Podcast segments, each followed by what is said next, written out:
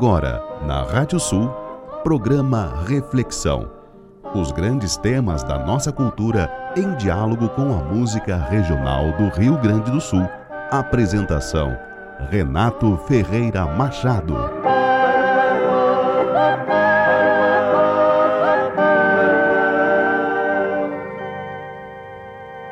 O mar vagueia onduloso sob os meus pensamentos, a memória bravia lança o leme recordar é preciso. O movimento vai e vem nas águas lembranças dos meus marejados olhos transborda minha vida, salgando-me o rosto e o gosto. Sou eternamente náufraga, mas os fundos oceanos não me amedrontam e nem me imobilizam. Uma paixão profunda é a boia que me emerge. Sei que o mistério subsiste além das águas.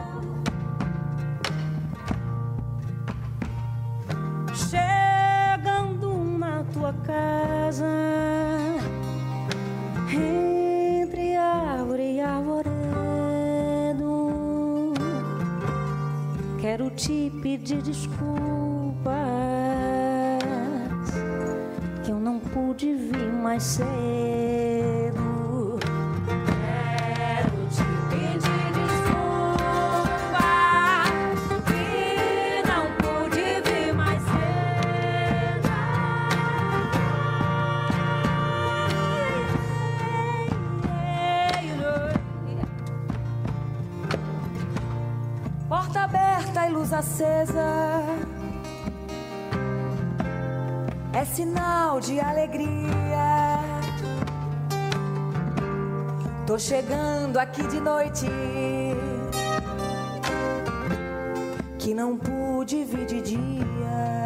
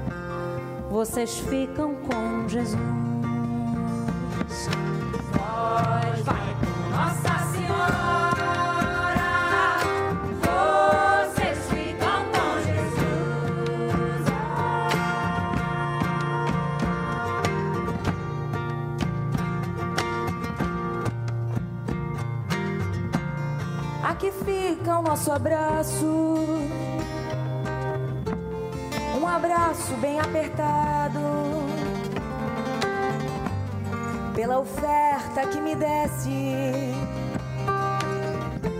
Santo Regis, obrigado.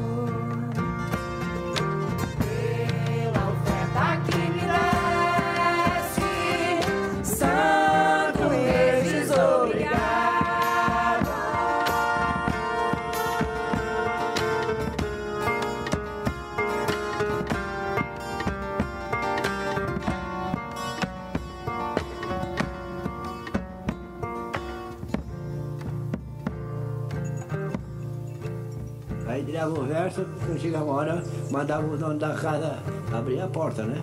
Aí ele abria a porta, a gente é dona da casa e estava lá na cozinha batendo gemada para gente tomar com café, para não, não tomar água, para gente não ficar rouco. Aí saía cantando.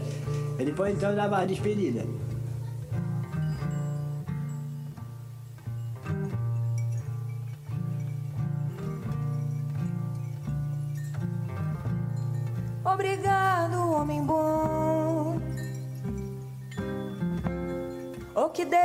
Esteja ao teu lado, junto com sua família. Será sempre abençoado. Junto com sua família.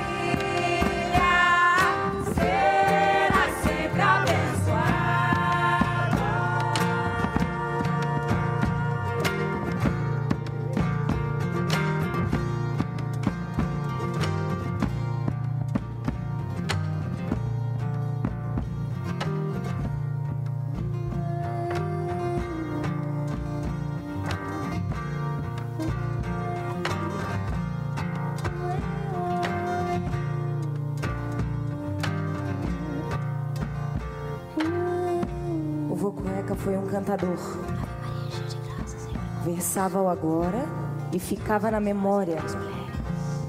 O cantador é o registro. A memória viva. A história sonora e humilde dos que não têm história.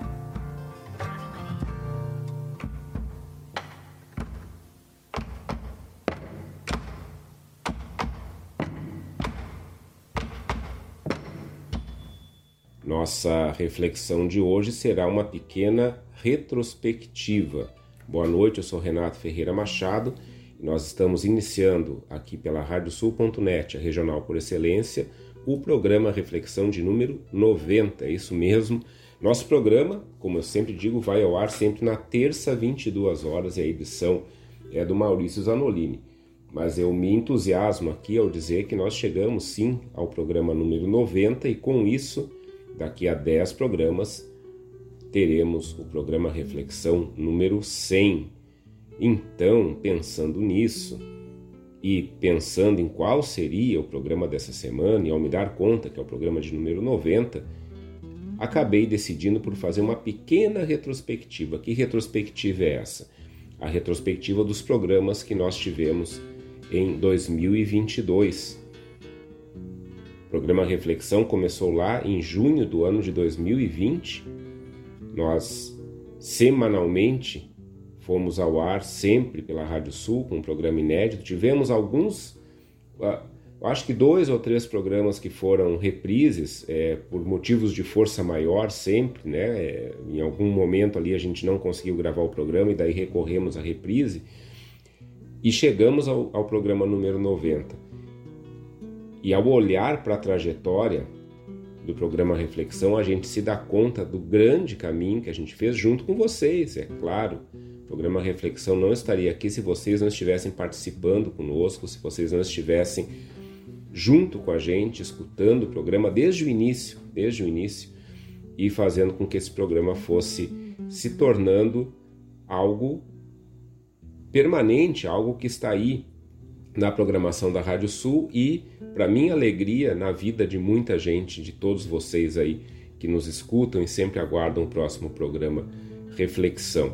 Então, chegamos ao programa de número 90 e, olhando para trás, eu vejo o quanto que a gente percorreu de caminho para chegar até aqui, quantas coisas foram abordadas no programa Reflexão e eu já estou processando isso pensando nesse programa número 100.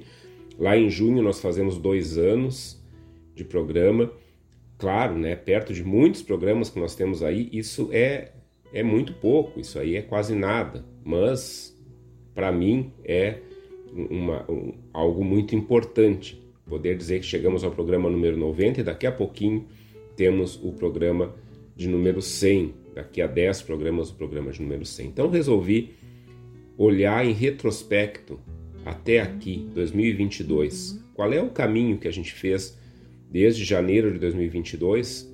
Lembrando que o programa é semanal até esse momento aqui, onde nós já estamos terminando o mês de março, estamos na entrada do outono, terminando o verão, ou seja, já, já estamos avançando nesse ano de 2022. É, sempre eu vou recordar que o programa Reflexão começa no ano da pandemia, em 2020, e atravessa todo esse tempo de pandemia. É, é um programa feito da minha casa, é um programa que eu gravo, né? não é um programa ao vivo, é, é um programa que foi feito aqui, nesse, nesse contato com a Rádio Sul. Eu vou ser sincero aqui, eu não conheço ainda ao vivo ninguém da Rádio Sul, mas já mas claro, todos nós nos conhecemos. Eu nunca encontrei o Leôncio, o Guga ao vivo, sempre nos encontramos por mídia.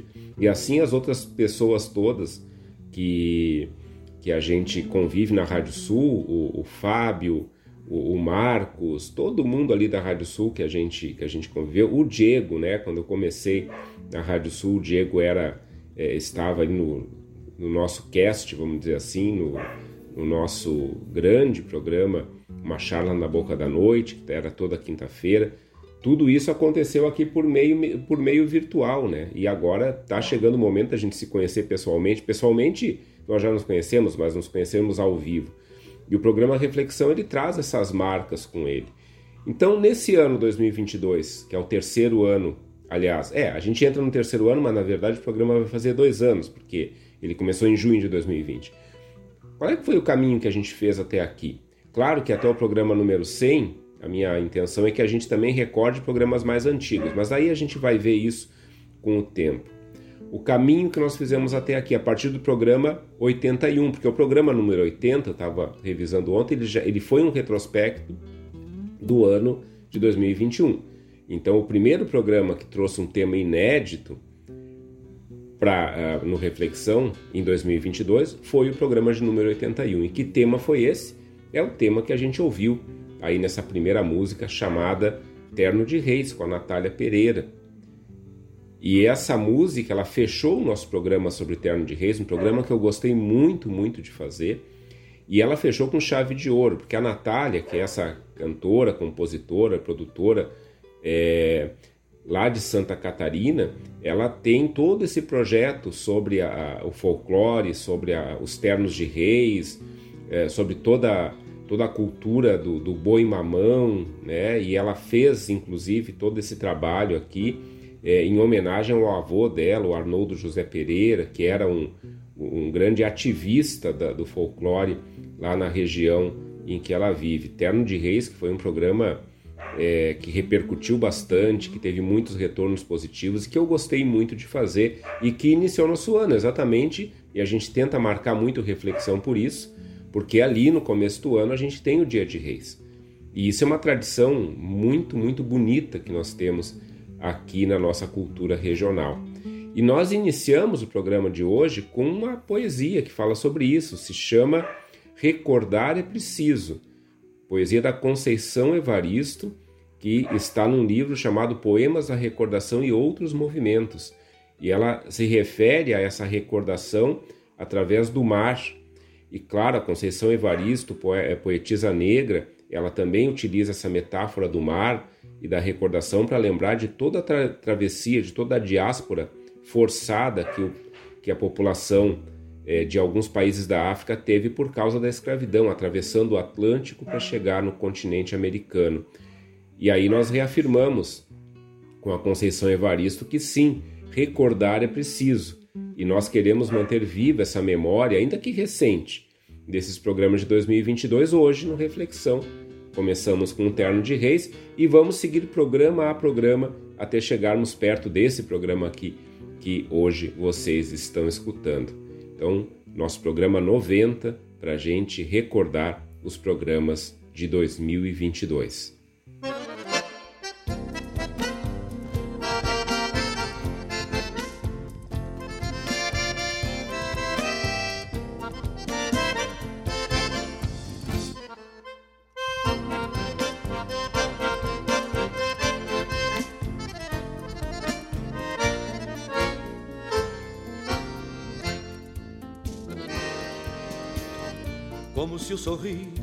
Enxugasse os olhos, como se o destino me apontasse o mundo, Amontoei uns troços apalpando a gaita e descobri o pago em cena. Encilhei o cavalo e me toquei pro campo. Se não fosse o gado, eu não seria tanto para manter as tralhas no meu coração. Como se a manada me pialasse a rima, como se o galpão me sujeitasse o canto. Amontei no tempo sem olhar o pelo do amanhã que eu mais queria. Amaguei a mágoa, chamuscando uns ciscos E sovei o pala, amigando o vício De atolar na alma tanta inspiração. Coisas desses fronteiros que iguais a nós Tem o sul por vida E passam uma eternidade Matando a saudade numa coxilha Coisas desses campeiros de fala mansa Não tem de que coisas desses paisanos que a querenciamos num chamamé.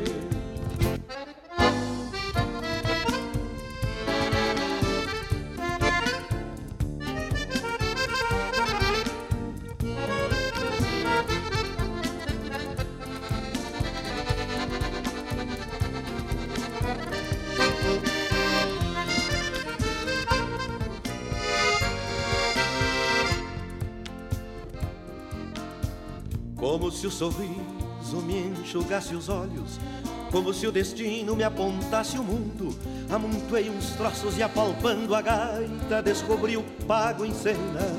Encilhei o cavalo e me toquei pro campo. Se não fosse o gado, eu não seria tanto para manter as tralhas no meu coração.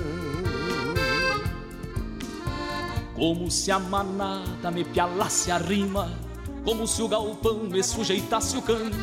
Amontei no tempo sem olhar o pelo do amanhã que eu mais queria. Amaguei a mágoa, chamuscando uns ciscos e sovei o pala, amigando o vício de atolar na alma tanta inspiração. Coisas desses fronteiros que mais a nós tem o sul por vida e passam uma eternidade matando a saudade numa coxilha. Coisas desses campeiros de fala mansa não tem de quê. Coisas desses paisanos que a querenciamos num chamamé.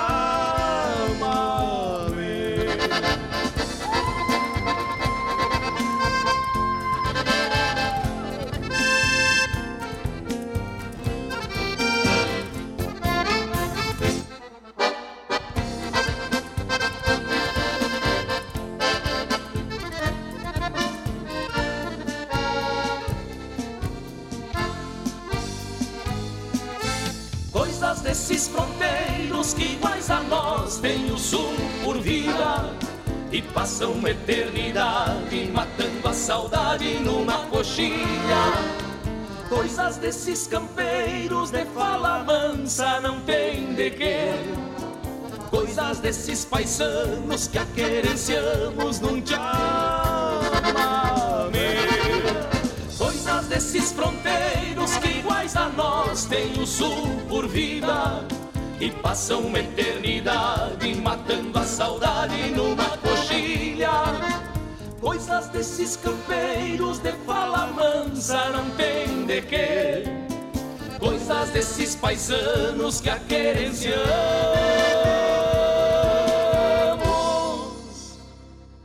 num tchau.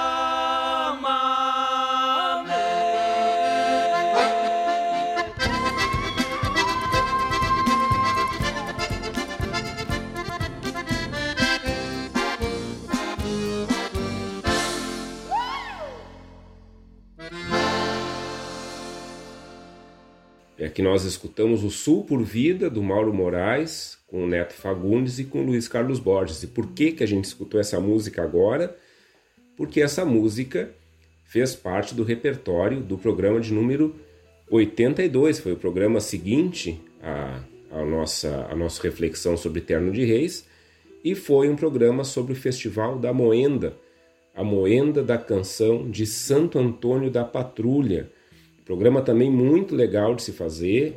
É, semana passada ainda nós fizemos o programa sobre sobre a coxilha nativista de Cruz Alta e eu recordava que um dos programas sobre festivais que nós fizemos foi o programa sobre a moenda.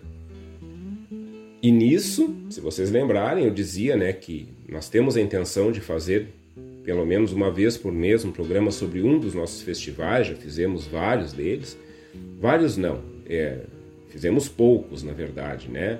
Califórnia, é, Barranca, é, Tertúlia, Moenda e agora a Coxilha Nativista. Na verdade, não foram tantos assim, a gente tem que considerar que a Califórnia nós fizemos dois programas, mostrando a primeira década num e a segunda década no outro. Mas a Moenda, eu dizia que ele trouxe algo que, é, esse programa aqui, ele trouxe algo que, que é uma das coisas que determina fazer ou não um programa sobre algum festival, que é a facilidade de encontrar informações sobre o festival. E daí eu quero recordar aqui as nossas fontes. Primeiro, o site da Moenda.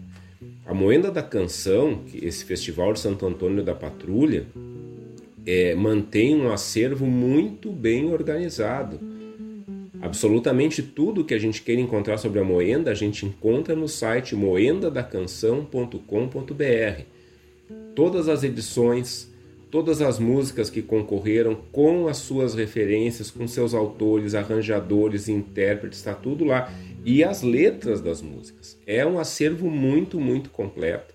E isso é muito legal porque a Moenda é um festival importantíssimo e a gente tem ali sim tudo aquilo que a gente precisa para entender o que foi a Moenda e para ter contato com tudo aquilo que já circulou na Moenda. Mas junto com o site da Moenda, que eu já conhecia, porque é, já tenho rodado músicas da Moenda já há muito tempo aqui no Reflexão, eu fui atrás de algumas outras informações que me dessem um pouquinho mais da história do festival.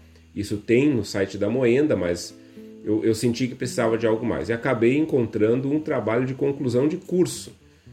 O trabalho da Rafaela da Silva Reis, chamado Eventos Culturais no Interior do Rio Grande do Sul, um estudo de caso sobre o festival, aliás, um estudo de caso do festival Moenda da Canção. Esse trabalho foi apresentado à Faculdade de Biblioteconomia e Comunicação da URGS em 2017 e orientado pela professora doutora Mônica Pieniz. E realmente, aí sim, quem quiser saber a história da Moenda, pega o trabalho de conclusão de curso da Rafaela, que está tudo lá. É um trabalho muito completo, muito bem feito, muito bem escrito. Parece que aqui eu estou fazendo avaliação de banca de TCC agora, coisa que eu estou bem acostumado, mas é verdade.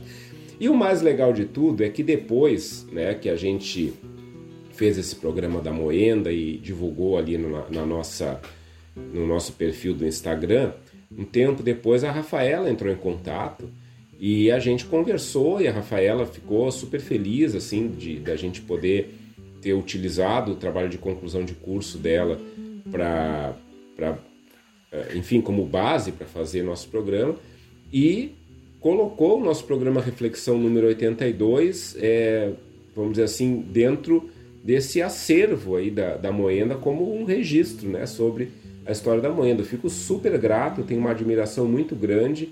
A Rafaela já me fez ali no, no Instagram um convite para ir na Moendo uma hora dessas. Vamos ver, vamos ver. Quem sabe uma hora dessa a gente não vai aí mesmo. E, enfim, lembrando sempre que é Santo Antônio da Patrulha e eu estou em Viamão, né? Então são, são municípios vizinhos, né? E eu tenho a maior, é, maior carinho pela Moenda, por essa região toda de Santo Antônio da Patrulha, porque, como a gente diz por aqui, a gente se criou por essas bandas, né? A gente está tá circulando por aqui desde criança, o caminho da praia, né? Santo Antônio da Patrulha.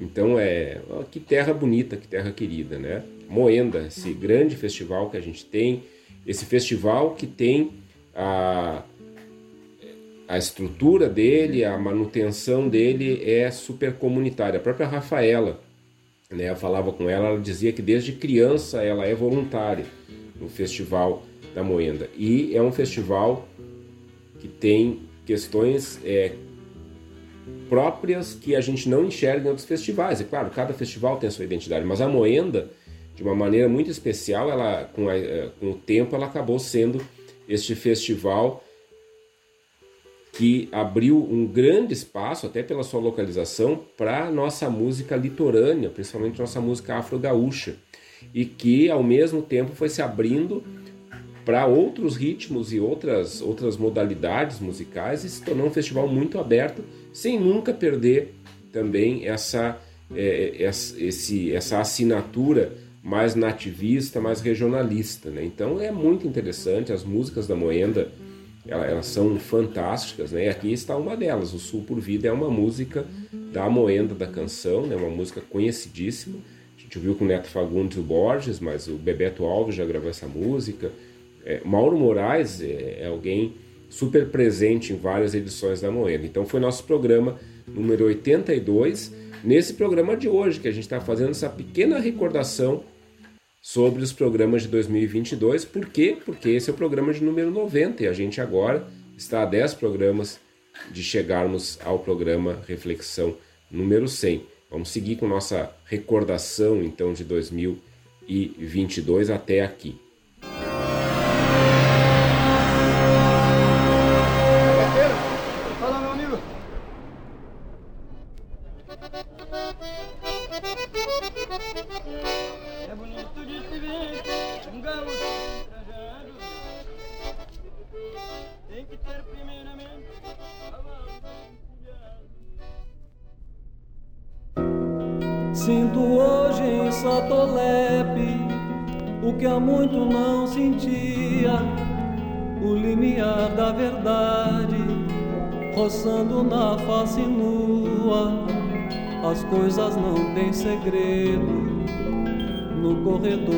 Dessa nossa casa, onde eu fico só com minha voz.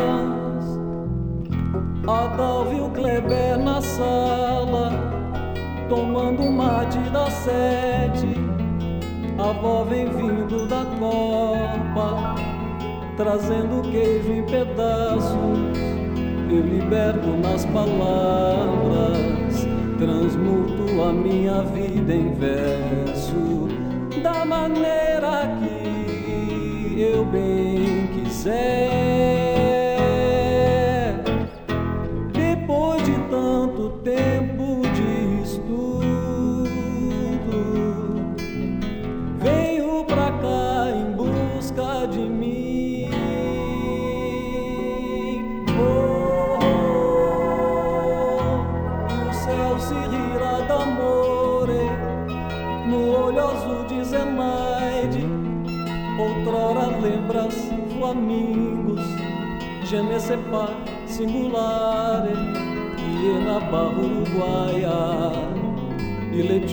no arroito, marfisas, gemerão de paz no delion, lajana torpor vadio, cigarra sem horizonte, lia Alice e a lua, num charque sem preconceito, o cisne negro aprisiona, o bélico amor perdia a esma, num biçar que só cativa alguém. Nessa impressão de signos e princípios, eu guardo Joca e ele a mim.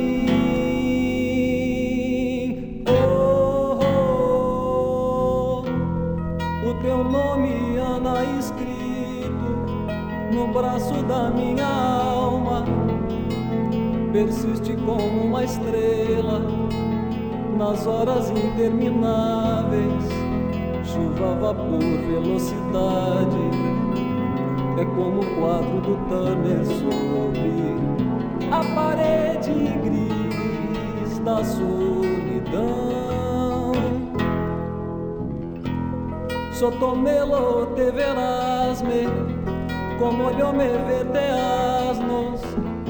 Solo te quiero dizerte que me sinto muito contento porque vou na tua casa e lemos coisas bonitas juntos. No silêncio eu pego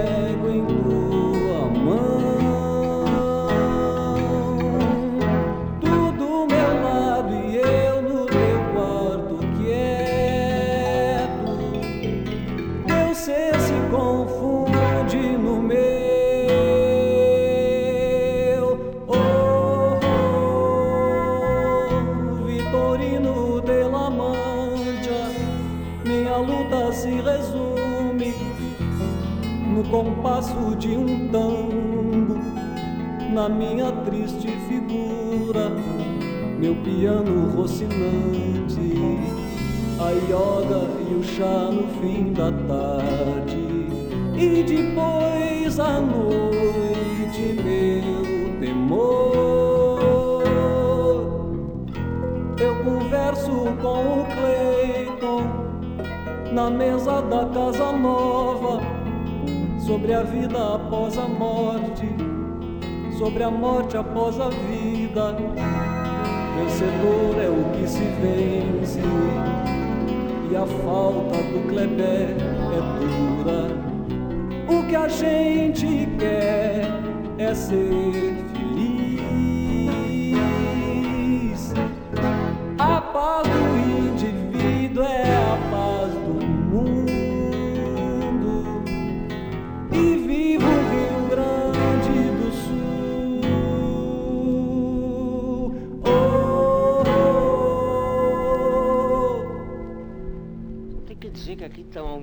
bárbara. Frio, frio de, da- tão úmido que está isso aqui. Só caminho pelas ruas, como quem repete um mantra. O vento enxaga os olhos, o frio me traz alegria. Faço um filme da cidade, sob a lente do meu olho verde. Nada escapa da minha Muito antes das charqueadas, da invasão de Zeca Neto, eu existo em Satolepe e nela serei para sempre o nome de cada pedra e as luzes perdidas na neblina. Quem viver verá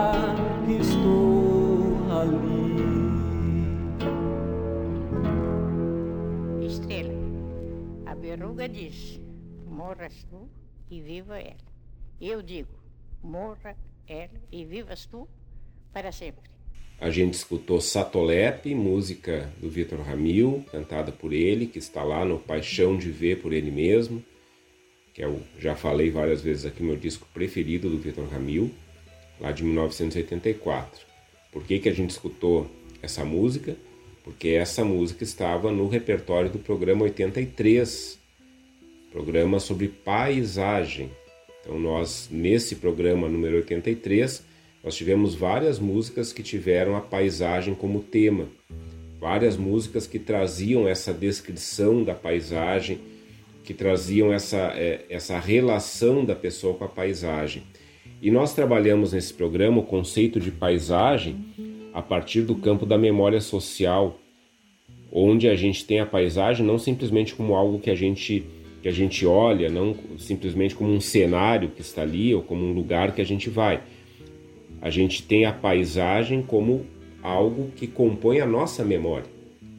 E aí nós temos o conceito de paisagem memorial ou paisagem da memória. E foi sobre isso que nós trabalhamos. Eu fui professor da disciplina de cultura num programa de pós-graduação em memória social e bens culturais há algum tempo atrás, lá na Universidade de La Salle. Então trabalhamos muito sobre esse conceito, acompanhamos muitos trabalhos, muitas pesquisas sobre essa questão da paisagem memorial, principalmente aqui do, do grande amigo, agora doutor em memória social e bens culturais, Juscelino Viçosa, eh, de onde eu peguei também algumas coisas que nós fizemos juntos ali, algumas pesquisas sobre paisagem memorial. E do que que a gente falou quando a gente se referiu à paisagem e trouxe música sobre paisagem, como essa aqui do Vitor Ramil. É, a partir desse conceito da paisagem memorial, a gente entende paisagem como um produto do olhar do sujeito. E se é um produto do olhar do sujeito, ou seja, se é subjetivo, ela é uma construção cultural. E ela vai ressignificando a pessoa que está ali a partir da sua experiência com um espaço. Vocês vejam essa música do Vitor Ramil, Satolep, Vitor Ramil descrevendo Pelotas sob o seu ponto de vista. É uma Pelotas subjetiva, tão subjetiva que o Vitor Ramil inverte o nome Pelotas e cria nesse disco dele, nesse trabalho dele, o termo Satolep, que está presente em todo o trabalho do Vitor Ramil, em todas as coisas que o Vitor Ramil fez a partir de então. Essa é uma das razões desse ser um do, o meu álbum preferido do Vitor, porque muito da, muitos dos conceitos que o Vitor foi criando é, na sua carreira musical, ele experimentou nesse álbum. Aliás, ele é um álbum muito experimental. Ele é um álbum que quando a gente pega, a gente, eu não me lembro agora quantas faixas tem, mas ele tem muito mais faixas do que um LP normal tem. Por quê? Porque o Vitor encheu o álbum de vinhetas, que são aquelas músicas que duram segundos apenas. Entre uma faixa e outra tem algumas vinhetas. E ali ele experimenta é, vários estilos musicais.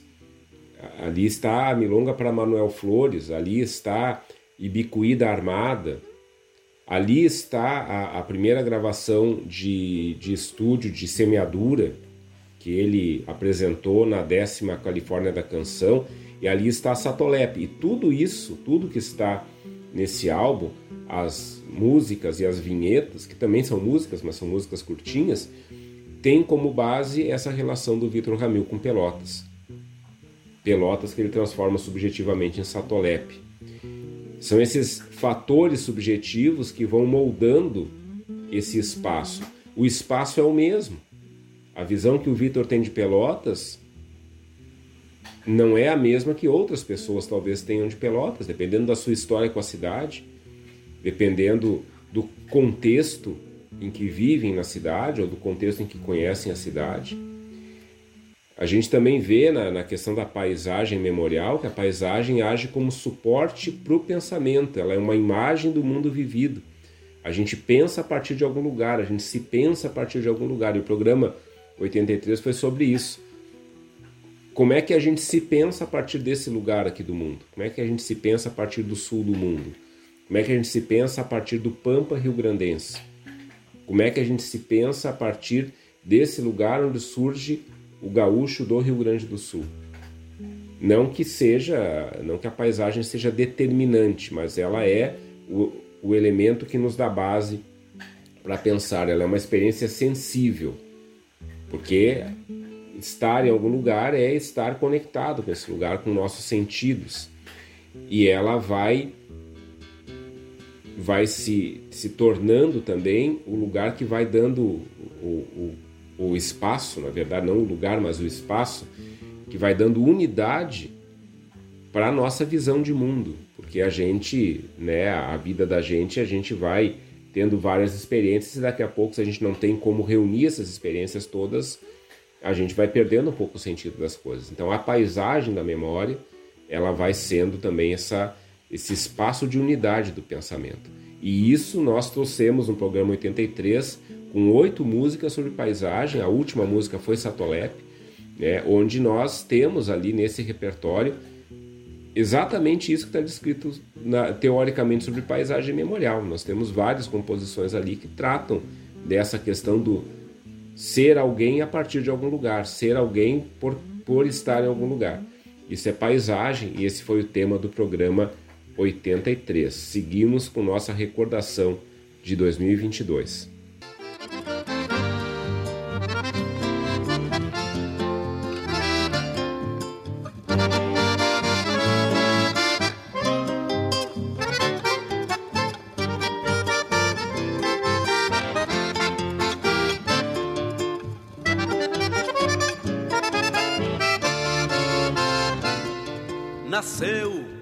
Contador da velha história que o tempo dividiu em mais de duas e andar tragando céus, tropeando luas e bebedor nativo das memórias, remanso em cada canto onde se ajoelha desde o sem fim a imensidão de sóis que vem beber na sanga dos heróis que a flor da terra tinge de vermelha e vem beber na sanga dos heróis que a flor da terra tinge de vermelha a um repicar de sinos missioneiros, num sonho triste transformado em ausência,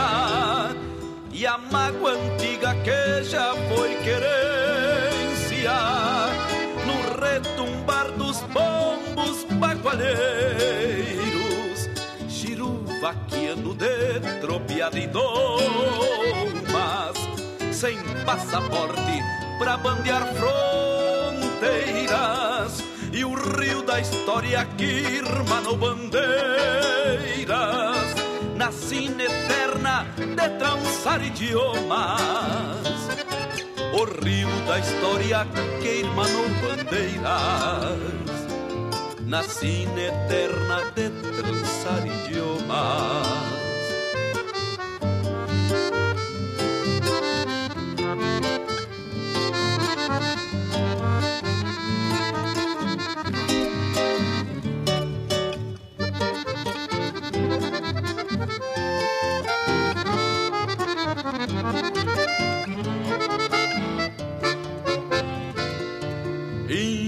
Índios e tigres, grumatas e balas. Ecos de um grito sapucai que sai da flor das águas transplantando falas do canto chucro do tupão uruguai. Caminho dos chiveiros, contrabando nascidos dos dois lados que tem fome. Leva nas águas a mágoa do sem nome. Na espoliação até não sabe quando. Leva nas águas a mágoa do sem nome. Na espoliação até não sabe quando a um repicar de sinos missioneiros, num sonho triste transformado em ausência, e a mágoa antiga que já foi querência, no retumbar dos bombos bagualeiros, índios e tigres, grumatas e palas, ecos de um grito sapucai que sai da flor das águas transplantando falas do canto chucro do Tupã Uruguai da flor das águas transplantando falas do canto chucro do Tupã Uruguai da flor das águas transplantando falas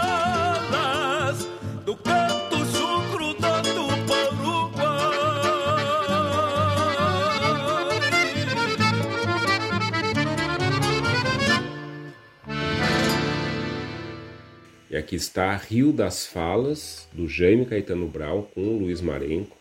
Marenco, que é nosso parceiraço aqui do, do programa Reflexão, ouvinte de primeira hora e, e, alguém que eu há muito tempo já admirava e que o programa Reflexão me deu a, a graça de, de conhecer. É alguém que eu ainda não conhecia ao vivo, mas já conversamos muito, já trocamos muitas mensagens pelas redes sociais, pelo WhatsApp. E o Marenco, que e sempre vai ter minha gratidão, me indicou o programa Reflexão para o troféu José Mendes ano passado. E isso, muito humildemente, a gente aceita, aceitou essa indicação. Estivemos ao lado de grandes nomes do rádio é, que trabalham com, com a questão regionalista e eu sou eternamente grato. Marenco sabe disso. Mas esse programa, é, o Marenco cantou o Rio das Falas porque foi um programa sobre Jaime Caetano Brown programa número 84. Por quê? Porque esse programa foi ao ar um pouquinho depois do aniversário natalício do Jaime Caetano Brown. E o aniversário natalício, o aniversário de nascimento do Jaime, é o dia do Pajador Gaúcho, exatamente por causa disso. Após a morte do Jaime Caetano Brown, foi lá em 94, se não me engano, ah, nós eh, aqui no Rio Grande do Sul acabamos colocando a sua data de nascimento como o dia do Pajador Gaúcho. E daí eu posso dizer o seguinte: fazer um programa sobre Jaime Caetano Brown foi ao mesmo tempo fácil e difícil. Fácil porque material não falta. A gente tem muita coisa sobre o Jaime Caetano Brown, a gente tem é, biografia, a gente tem relatos, nós, encontramos o que a gente quiser sobre o Jaime, a gente encontra facilmente. O difícil, por causa de duas coisas. Primeiro, pelo excesso de material, porque daí a gente tem que selecionar né, o que, que cabe num programa do tamanho do nosso, é, no formato do nosso, a gente trazer sobre o Jaime. Então, aquele programa ali foi um programa onde nós recorremos um pouco à vida do Jaime. É, e esse é um programa que entra na linha de alguns que nós já fizemos com alguns dos grandes nomes do regionalismo gaúcho. Né? Nós já fizemos do Senair Maicá, do Noel Guarani, é, enfim, já fizemos vários programas né, com, com, alguns desses grandes nomes, o, o do Jaime também, é, aqui nessa efeméride, né, nessa, nessa recordação do aniversário dele. Então, essa é uma dificuldade. Né? Às vezes, alguns nomes a gente tem que tirar água de pedra para encontrar alguma coisa sobre. Por exemplo, eu quero fazer um programa sobre César Passarinho e eu preciso, por incrível que pareça, eu não estou encontrando. É, informações sobre a vida do César Passarinho. Quero um programa onde eu possa trazer um pouco da trajetória dele. Não estou encontrando, não estou encontrando. É, inclusive, claro, digo aqui sem medo nenhum, né? Recorro ao Wikipédia, sim, a Wikipédia tem gente que coloca coisas com seriedade lá. Às vezes a nossa primeira consulta é ali, porque ali a gente tem, às vezes, um, um painel, né? Onde, a partir da onde a gente pode ir fazendo outras pesquisas, mas nem lá que tem sobre o César na Wikipédia é muito pouco. É, enfim, preciso de indicações de materiais, de, de textos, né, mini biografias do César Passarinho para fazer o programa. Fecha parênteses, programa sobre o Jaime. Então, uma dificuldade foi: tem muito material, preciso selecionar aqui, isso dá um certo trabalho, né? A gente está sempre na correria, então a gente precisa né, sempre tirar um bom tempo para programar aqui o Reflexão e ali a gente teve que ir selecionando coisas isso deu um certo trabalho. A outra dificuldade, que é muito mais séria do que essa, é a dificuldade de falar sobre o Jaime Caetano Brown. Porque uma questão que me veio muito, muito é, forte nesse programa, quando eu fiz esse programa sobre o Jaime, foi quem sou eu para falar sobre o Jaime Caetano Brown. É, por quê? Porque o Jaime a gente escuta. Diante do Jaime a gente escuta, a gente não fala. Até, até o silêncio se cala, né? Ele diz na, na na, naquela pajada clássica dele, pajador, pampa e guitarra, até o silêncio se cala diante do pajador. Então, quem sou eu para ficar aqui tagarelando sobre o Jaime Caetano Branco? Então, com muita humildade, né? Eu é, trouxe aqui essa memória do Jaime, mas é o Jaime que fala sempre para nós. Né? Ele está vivo nessa poesia que não morre nunca, porque sempre tem vozes que declamam, que cantam de novo a poesia do Jaime Caetano Brau. E aí então a gente faz esse programa aí que que traz esse nosso poeta maior, esse poeta que soube traduzir como ninguém, não só a nossa cultura, não só a nossa regionalidade, mas sobre traduzir como ninguém o nosso espírito. Por isso que eu dizia no programa, né, a história do Jaime não começa no nascimento do Jaime. A história do Jaime começa quando esse pedaço de chão aqui se forma no planeta. Porque quando o Jaime nasce, ele pega tudo isso e incorpora. E isso torna o Jaime o Jaime. Né? O Jaime Caetano Brau é isso, ele, ele é a típica terra que anda né? e, e, e continua andando com nossas pernas e declamando com a nossa voz.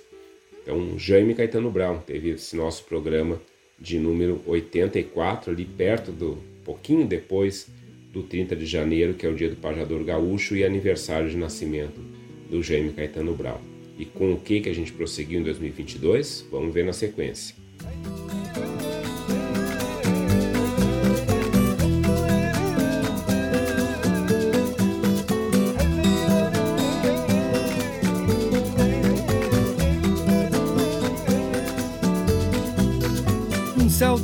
Que não se derrama quando me demora e se movimenta o olho de quem me olha e me vê azul todo de barro, todo de barro. Mas um dia banho mole cai em pranto quando em desencanto se desmancha, se faz chuva eu choro por todos os que somos um agora somos um agora. Fantasma parril que corre, vem nos socorre e afoga todos esses males. Voa raso e fundo, risca bicho, homem some que por essa hora o tempo engole. Um céu d'água, meu pé pra fora, que se bailarino fosse pela estrada em reafirmamento. Num dia de alegria dava fim ao sofrimento, ao sofrimento.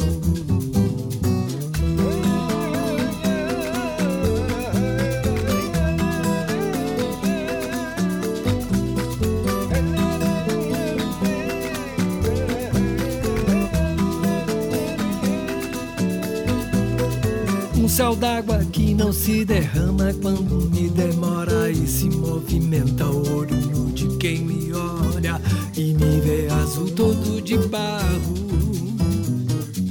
todo de barro.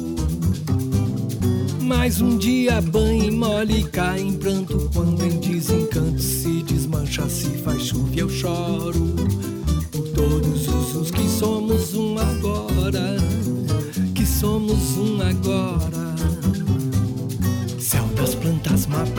que corre, vem e nos socorre afoga todos esses males. Voa raso e fundo, risca bicho, homem some que por essa hora o tempo engole. Um céu d'água, meu pé pra fora, que se bailarino fosse pela estrada em reafirmamento. Um dia de alegria dava fim ao sofrimento, ao sofrimento.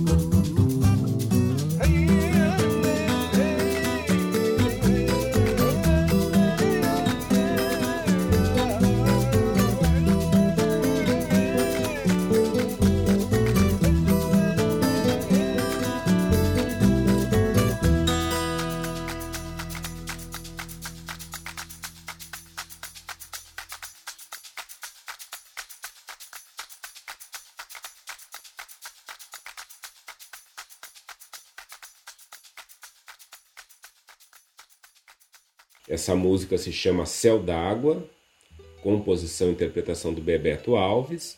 E essa música abriu o nosso programa 85, um programa sobre água.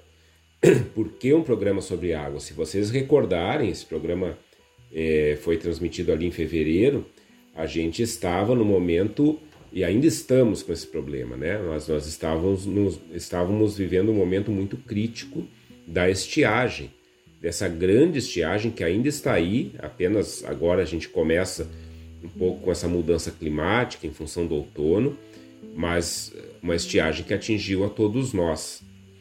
E nesse, nesse sentido, quando fui pensar esse programa, né, foi um programa depois da, do programa em homenagem ao Jaime, é, me veio logo essa, essa necessidade da gente falar novamente sobre a água. Já fiz outros programas com uma temática parecida com a chuva, enfim. É, essa nossa relação com a água é nossa, é nossa relação com o ambiente também. Nós estamos vivendo um, um momento muito complicado em termos de relação com o ambiente e com o clima. Ontem ainda eu via uma matéria no jornal de televisão onde uh, uma especialista no clima dizia a tendência é que continue assim e até piore. Claro, nós agora estamos entrando no outono, tem as chuvas de outono e inverno, mas quando chegar o verão novamente, essa climatologista falava, provavelmente nós vamos ter de novo esse quadro. Então é hora agora de tomar algumas decisões políticas, porque se a realidade ambiental se mostra assim, e aí nós temos que discutir por que, que a gente está com o ambiente desse jeito, essa é a grande discussão de fundo, é, por quanto tempo que nós de repente tivemos uma relação muito errada com o ambiente e agora estamos colhendo as consequências, é preciso agora a gente encarar talvez essas estiagens muito prolongadas como realidades que nós vamos ter aqui no nosso estado e que atingem completamente todo o nosso, nosso, nosso toda a nossa maneira de viver aqui, porque nós temos no estado é, culturas agrícolas, enfim, que dependem das chuvas de verão. É, e nosso verão, é, e eu sempre me recordo de um dos primeiros programas que nós fizemos, o um programa sobre o inverno, é, onde a gente lá dizia, né? Sim, nós temos um inverno bastante forte no Rio Grande do Sul, é um clima temperado, mas as estações são muito bem marcadas e nosso verão também é bastante quente. E aí está, esse verão que agora terminou, é, eu estou gravando esse programa aqui no domingo, então hoje termina o verão, né? E começa o outono, então na terça-feira já estaremos no outono, né? Quando vocês estiverem escutando esse programa, é, olhem o que foi esse verão Olhem o que foi esse verão. Verão seco, um verão muito quente. Nós tivemos é, dias onde Porto Alegre, onde o Rio Grande do Sul, a região da fronteira, foram as mais quentes do Brasil. Sendo que nós temos é, outros climas no Brasil que sempre foram muito mais quentes do que aqui. Nós tivemos aqui facilmente, assim, chegando nos dias mais secos e quentes, a temperatura chegando a 40 graus, passando dos 40 graus. Isso veio para ficar? Isso pode mudar? Ano que vem vai ser diferente? Não se sabe. Que se sabe é que nós temos que estar preparados e nós precisamos cada vez mais cuidar da nossa água. Precisamos cuidar da nossa água, precisamos reservar, precisamos evitar desperdícios, precisamos despoluir, precisamos ter uma relação muito mais inteligente com as nossas águas, com os nossos rios, com os nossos afluentes. Nós que somos tão influenciados culturalmente pelos nossos rios, pelos nossos grandes rios, vejam o que, que, que, o que aconteceu com o rio Uruguai, com o rio Gravataí durante essa estiagem.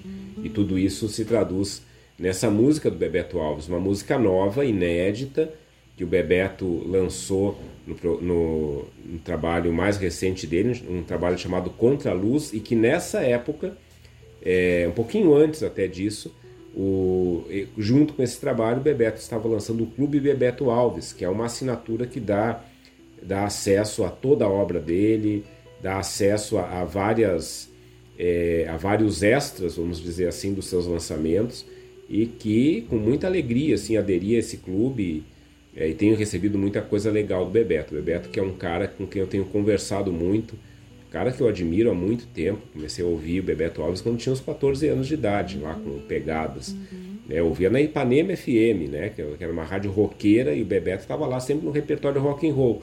Depois a gente começou a ouvir o Bebeto na rádio rural, na antiga rádio rural, naquele trabalho principalmente com o com o Mauro Moraes, né, o Mandando Lenha, o Milongamento, né, final dos anos 90. Só que lá, bem antes disso, né, o primeiro álbum do, do Bebeto Alves, que tem o nome dele, ele era um álbum super vanguardista, avançado na, no sentido de trazer uma desconstrução dos nossos ritmos regionalistas e apontar para novos horizontes, algo que já aparecia lá no Paralelo 30. Então, o Bebeto sempre é esse cara inquieto que está aí nos provocando para seguir adiante e olhar para o lado né, e saber onde nós estamos andando. Então, o Bebeto abriu na verdade, o nosso programa número 85 sobre a água, com esse céu d'água, que era o que a gente mais queria ver naquele momento. Que o céu se enchesse de nuvens e caísse água do céu. É, infelizmente, não veio essa chuva tão esperada, essas chuvas que seriam as necessárias. Alguma chuva começou a vir mais recentemente, mas aí está um problema para nós enfrentarmos daqui para frente com mais seriedade. Seguimos com nossa recordação dos programas de 2022.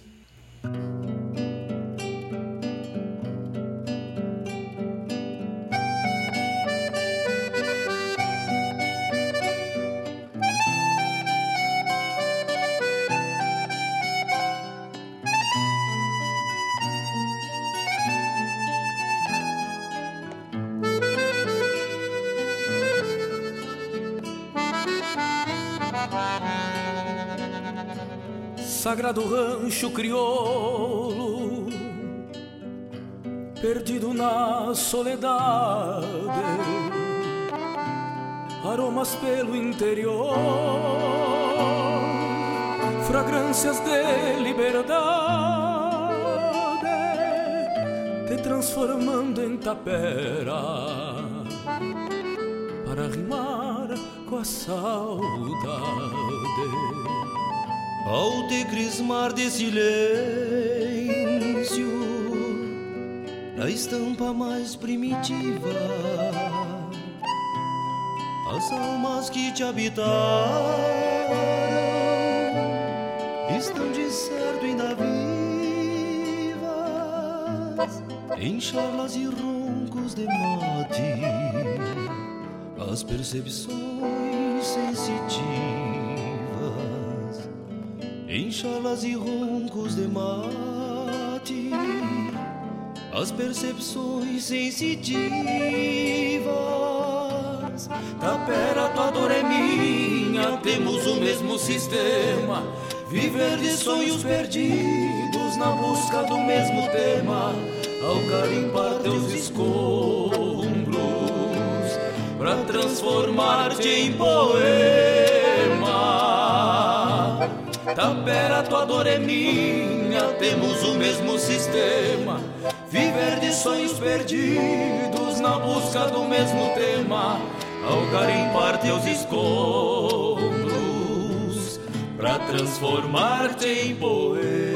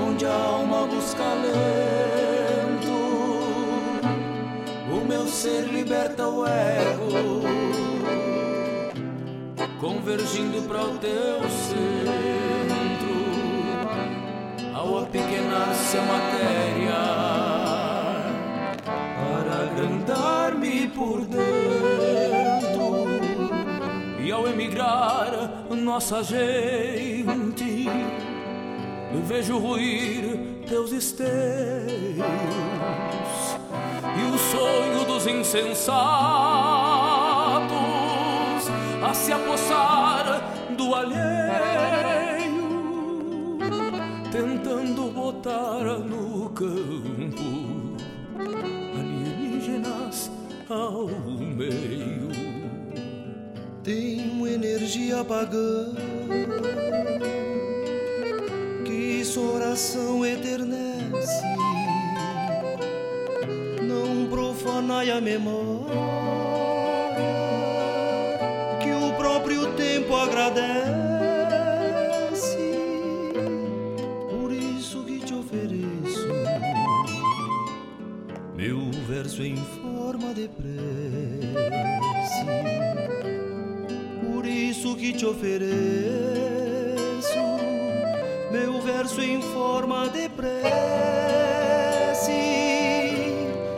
Tapera, tua dor é minha, temos o mesmo sistema. Viver de sonhos perdidos na busca do mesmo tema. Ao garimpar teus escombros, pra transformar-te em poema. Tapera, tua dor é minha, temos o mesmo sistema. Viver de sonhos perdidos na busca do mesmo tema. Ao garimpar teus escombros, pra transformar-te em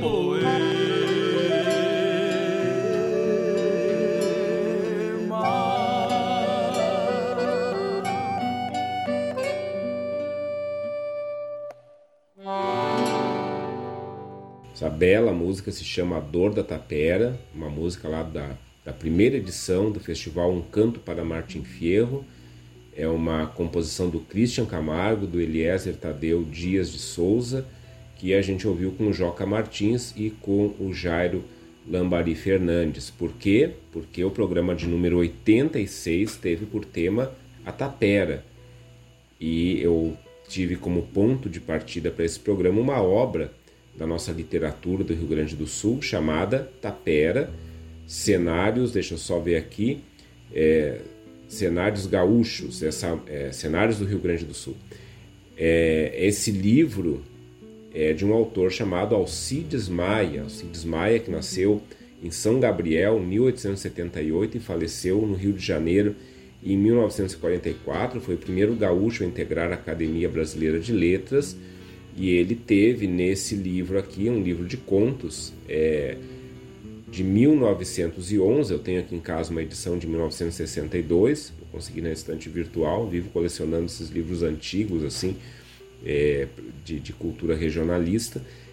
É, esse é um livro onde ele vai trabalhar através de alguns contos e contos fantásticos que Alcides Maia tem ali todo o problema do êxodo rural, do empobrecimento no campo, da desigualdade social, isso em 1911. É, o Alcides Maia traz, uma, traz um retrato dessa época do Rio Grande do Sul que, quando a gente olha, a gente se surpreende ao ver o quanto ele é atual. E aí, com isso, nós fomos também é, refletindo aqui sobre o que, que é uma tapera, né? o, o que, que significa uma tapera. É uma casa desabitada, uma casa que ficou uh, abandonada. E o Alcides Maia, ele na, no primeiro conto da, da Tapera, que é um, na verdade um, uma pequena crônica sobre a Tapera, não tem nem personagens, o personagem é a Tapera mesmo. Ele vai falando que ao contrário de outras regiões do Brasil, uma tapera que fica abandonada, ela não desaparece, porque no Pampa a gente não, não tem uma vegetação que vá cobrir essa tapera, não tem uma floresta, daqui a pouco vai tomar conta né, daquele, daquele lugar. Então a tapera vai, ela fica ali, fica com suas paredes erguidas, às vezes sem o telhado, às vezes parcialmente, às vezes sem porta, sem janela. E aí nesse primeiro conto o Alcides Maia vai dizer assim: toda vez que o sol se põe, ou toda vez né, que, que o sol se ergue, ao olhar para a tapera, a gente parece que vê de novo toda a vida que existia ali dentro, a gente vê de novo as pessoas fazendo comida, tomando chimarrão, a, o fogo de chão. Tapera, o lugar da memória. A gente antes falava da memória, é, da, da, paisagem da memória, então a tapera também como lugar da memória. Quem habita a tapera? Então nós tivemos músicas ali que falavam sobre esses habitantes da tapera, nossas memórias, nossos fantasmas. É, e aqui essa dor da tapera, ou seja, essa tapera que é, ela também representa essas dores sociais, principalmente, que nós vivemos. A tapera abandonada significa que alguém teve que sair dali, alguém teve que deixar aquela vida, talvez para ir para um lugar melhor, né? Mas uh, uma casa que fica abandonada, talvez já esteja nos, sinalizando de que essa mudança não foi uma mudança tão tranquila assim. Talvez essa mudança não tenha sido algo tão planejado, porque senão talvez tivesse negociado essa casa, tivesse sido vendida, tivesse sendo habitada ainda hoje. Mas não, ela ficou abandonada. Não que todas as taperas sejam isso.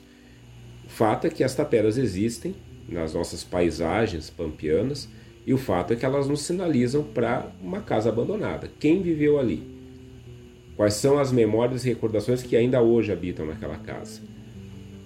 que significa entrar numa tapera, com quem a gente encontra quando entra numa tapera. Esse foi nosso programa de número 86, programa que eu gostei muito de fazer, encontrei belas músicas com o tema da tapera, muita coisa legal e principalmente por trazer aqui essa memória, essa recordação do Alcides Maia, esse grande escritor que às vezes a gente não fala tanto, né? Mas nós temos junto com ele outros dessa geração dele aí que escreveram belas histórias, crônicas, contos sobre a nossa regionalidade, sobre a nossa cultura regional. Programa 86, então, sobre Tapera. Seguimos aqui recordando esse ano de 2022 até aqui, quando a gente chega quase em abril já e chegamos ao programa número 90, agora rumo ao programa Reflexão número 100.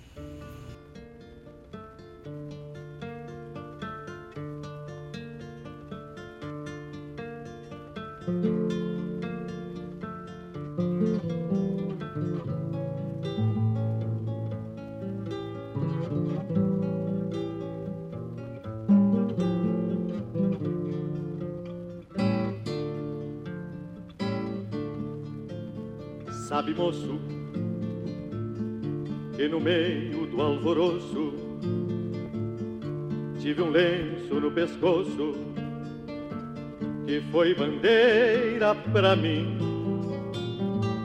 E andei mil peleias em lutas brutas e feias desde o começo até o fim.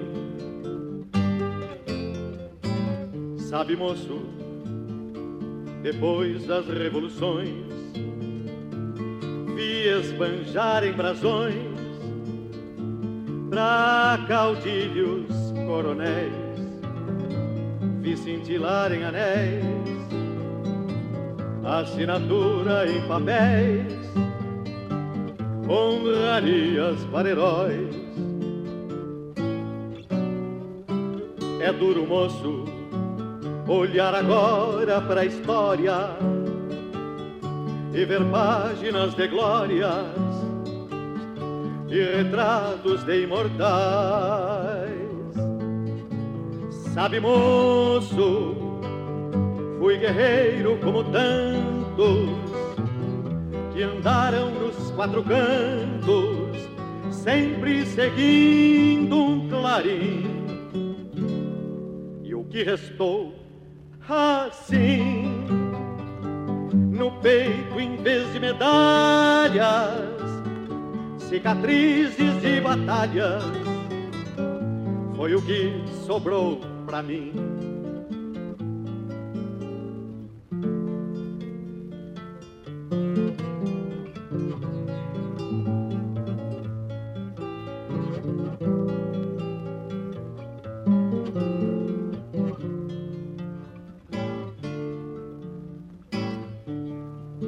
Sabe, moço, no meio do alvoroço tive um lenço no pescoço que foi bandeira pra mim. Que andei mil peleias, em lutas brutas e feias, desde o começo até o fim. Sabe, moço, depois das revoluções vi esbanjar em brasões pra caudilhos coronéis, vi cintilar em anéis, assinatura em papéis, honrarias para heróis. É duro, moço, olhar agora pra história e ver páginas de glória e retratos de imortais. Sabe, moço, fui guerreiro como tantos que andaram nos quatro cantos, sempre seguindo um clarim. E o que restou assim? no peito em vez de medalhas, cicatrizes de batalhas, foi o que sobrou pra mim. Assim, no peito em vez de medalhas, cicatrizes de batalhas, foi o que sobrou pra mim.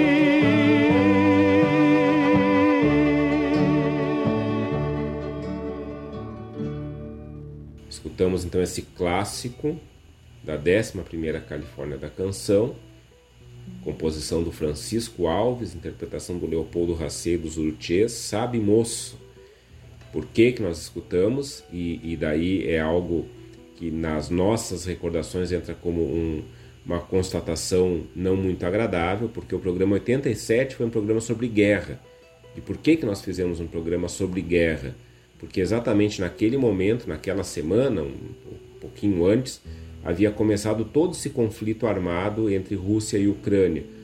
Conflito esse que se estende até agora, que ainda está ali, sem ser resolvido, com um número crescente de mortos, com uma população civil eh, tendo que sair, abandonar suas casas, abandonar as cidades inteiras da Ucrânia é, uma das notícias que se ouviu é que a população da, da Polônia aumentou em 3 ou 4 milhões de pessoas só pelo número de refugiados. Nunca se viu tanto refugiado assim após a Segunda Guerra Mundial ali no território né, dos países europeus e muitas mortes de idosos, de crianças, de mulheres, e um povo lá resistindo bravamente a essa invasão que a Rússia está promovendo.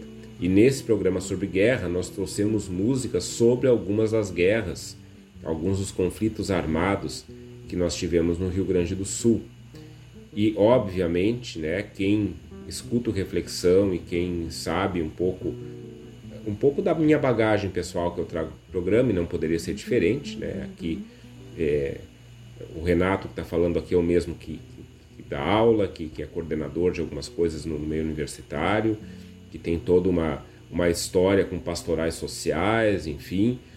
É, é óbvio que nós não fizemos um programa enaltecendo a guerra. Inclusive, né, nesse, é, com esse programa aqui, nós iniciamos uma coisa que a gente está semana a semana fazendo, que é uma pequena fala no programa do Leôncio Severo, na terça de manhã, no Alma de Campo, anunciando o programa Reflexão da Noite. Então a gente tem, a partir dessa semana aqui, exatamente, a gente começou a fazer isso, né? E lá naquela conversa com o Leôncio, né? O Leôncio, é, ele, ele fez uma pergunta muito boa. É, ele perguntava assim, é, ele disse assim, eu já ouvi muita gente falar que a, a, o nosso jeito de ser aqui do gaúcho foi, ele se deve muito a, a as muitas guerras que nós tivemos. E aí o Leôncio dizia, eu discordo disso, né? O Leôncio falava isso, eu concordo com isso, Leôncio, que tu falou, é, que o nosso jeito de ser tem muito mais a ver com, com essa nossa essa nossa vida no campo, né? Que é diferente de, de outros lugares do Brasil, porque o bioma Pampa está apenas aqui no Rio Grande do Sul. Então isso também determina muitas coisas sobre uh, o nosso modo de viver, é, muito mais isso do que a guerra. E, e ele me perguntava o que, que eu achava disso, e eu, a minha resposta, eu repito aqui, realmente, a, essa identidade gauchesca não se deve à guerra. Essa identidade gauchesca ela se deve, primeiro, ao lugar onde nós estamos e às circunstâncias históricas que, que ocorreram por aqui. Então, a gente tem toda a questão da chegada dos jesuítas que trouxeram o gado para cá. A chegada do gado no Rio Grande do Sul mudou tudo.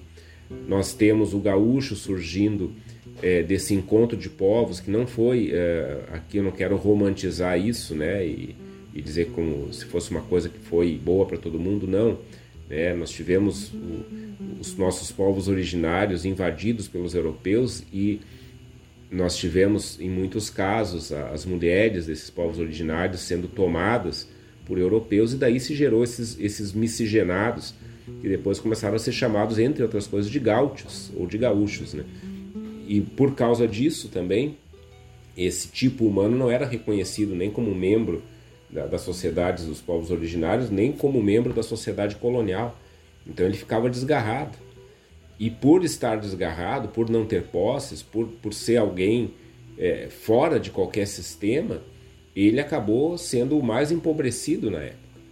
Então, se a gente pega o Martin Ferro, por exemplo, a gente vê o retrato desse gaúcho. Né? O Martin Ferro é da Argentina. É, então, claro, o gaúcho surgiu, surgiu, primeiro lá, depois aqui. Uh, mas aí a gente vai ver as circunstâncias que acabaram nos uh, colocando o gaúcho ou o gaúcho nos conflitos armados. Como ele não era reconhecido nem de um lado nem de outro, ele geralmente era recrutado à força pelos exércitos coloniais.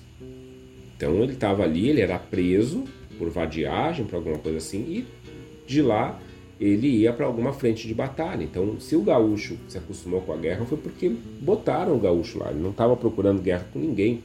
Muito pelo contrário. O próprio Martin Fierro mostra isso. Porque o Martin Fierro ele é recrutado à força, o personagem é recrutado à força para defender lá um território, né, da, um território espanhol dentro da Argentina, é, para defender ele do, do, dos índios, como ele chamava mas ele não tem nada contra os índios. Então ele vai lá, ele tem que entrar nessa batalha, mas depois ele fica amigo dos índios. Então é, é, essa questão da guerra ela não é algo criado pelo gaúcho em si. O gaúcho acaba se metendo em guerras. Por que, que a gente tem tanta guerra no Rio Grande do Sul? Por causa da disputa de território. E a gente tem inclusive a, a infâmia de ter duas coroas europeias se unindo, duas coroas que sempre brigaram entre elas, se uniram aqui no território do Rio Grande do Sul, da Argentina, enfim, para combater os guaranis. E foi um massacre, foram nossas guerras guaraníticas, foi onde morreu Sepete Araju. Tudo isso a gente recordou nesse programa sobre guerra. Além disso, o, os nossos estados de guerra que nós vivemos na sociedade, com as desigualdades sociais, o, o nosso problema todo de injustiça social que leva pessoas a viverem como se fossem refugiadas de guerra, sem terem eira nem beira, sem terem casa, sem terem comida garantida. Isso é viver em estado de guerra. E também lembrar sempre né, que, sim, né, o conflito entre Rússia e Ucrânia é uma coisa muito séria. A Rússia é o país que tem o maior arsenal atômico do mundo, então isso coloca todo mundo em risco.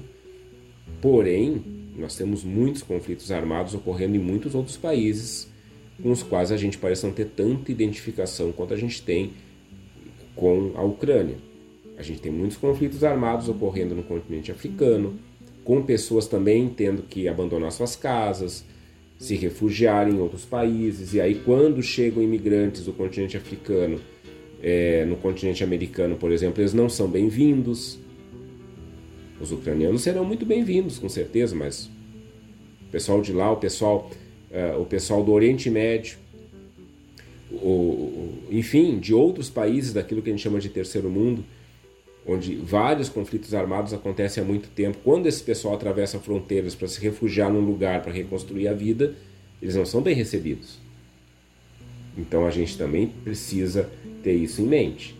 Claro, né? O que está acontecendo na Ucrânia é uma tragédia humanitária, mas lá não é o único lugar onde está acontecendo guerra agora e tem muita guerra acontecendo há muito tempo e a gente não está nem aí. Então vamos ser bem sinceros nessa, nesse quesito. E a gente falou e refletiu sobre tudo isso nesse programa de número 87, programa sobre guerra, onde a gente teve que trabalhar com essa ferida aberta que nós temos. E por último aqui nesse bloco, né, o quanto que nós precisamos retomar, rever, refletir sobre nossa relação com a guerra. O número de conflitos armados que nós tivemos ao longo de séculos no Rio Grande do Sul, para mim, isso ainda não está muito bem esclarecido no sentido de dizer assim, quem nós nos tornamos a partir disso? Como é que a gente lida com esses traumas? Porque toda guerra é um trauma. Como é que a gente lida com esses traumas? Tudo isso está lá no programa 87, que infelizmente teve que ser um programa sobre guerra por causa dessas circunstâncias. E assim a gente está quase fechando aqui essa nossa primeira pequena recordação dos programas de 2022 até chegar no programa número 90.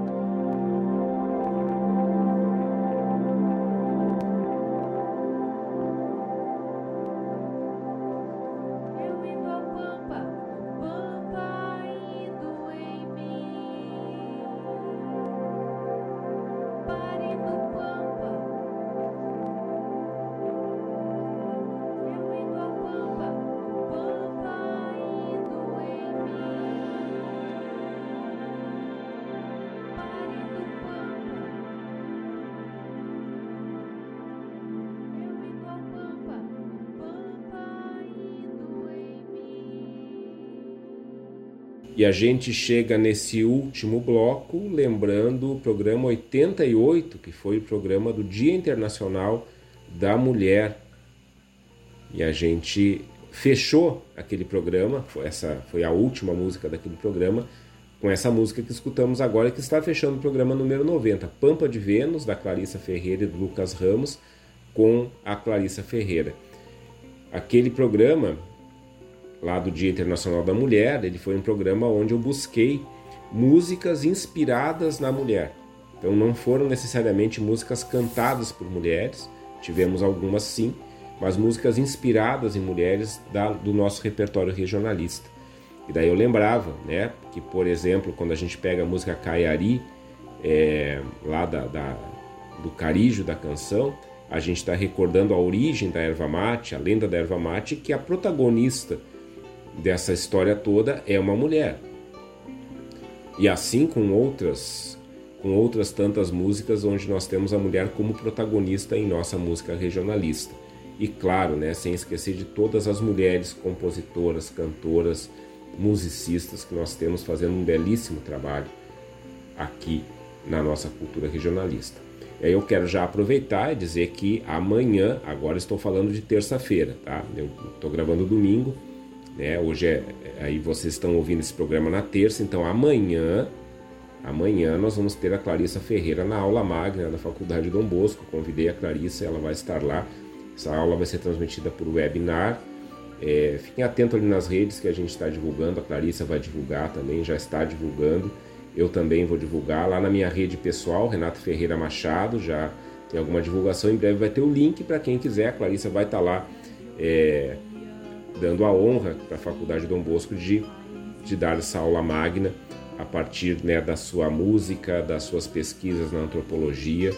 E é sempre uma alegria. A Clarice é outra pessoa que eu acabei conhecendo por intermédio do programa Reflexão. Então, a minha gratidão é muito grande né, por poder tomar contato com uma pesquisadora, uma musicista tão importante quanto a Clarissa e de agora também convidar ela para participar lá na Faculdade Dom Bosco, onde eu onde eu trabalho, onde sou coordenador de pesquisa e extensão, para ela dar essa nossa aula magna que inicia o ano em que a faculdade faz 20 anos, inclusive.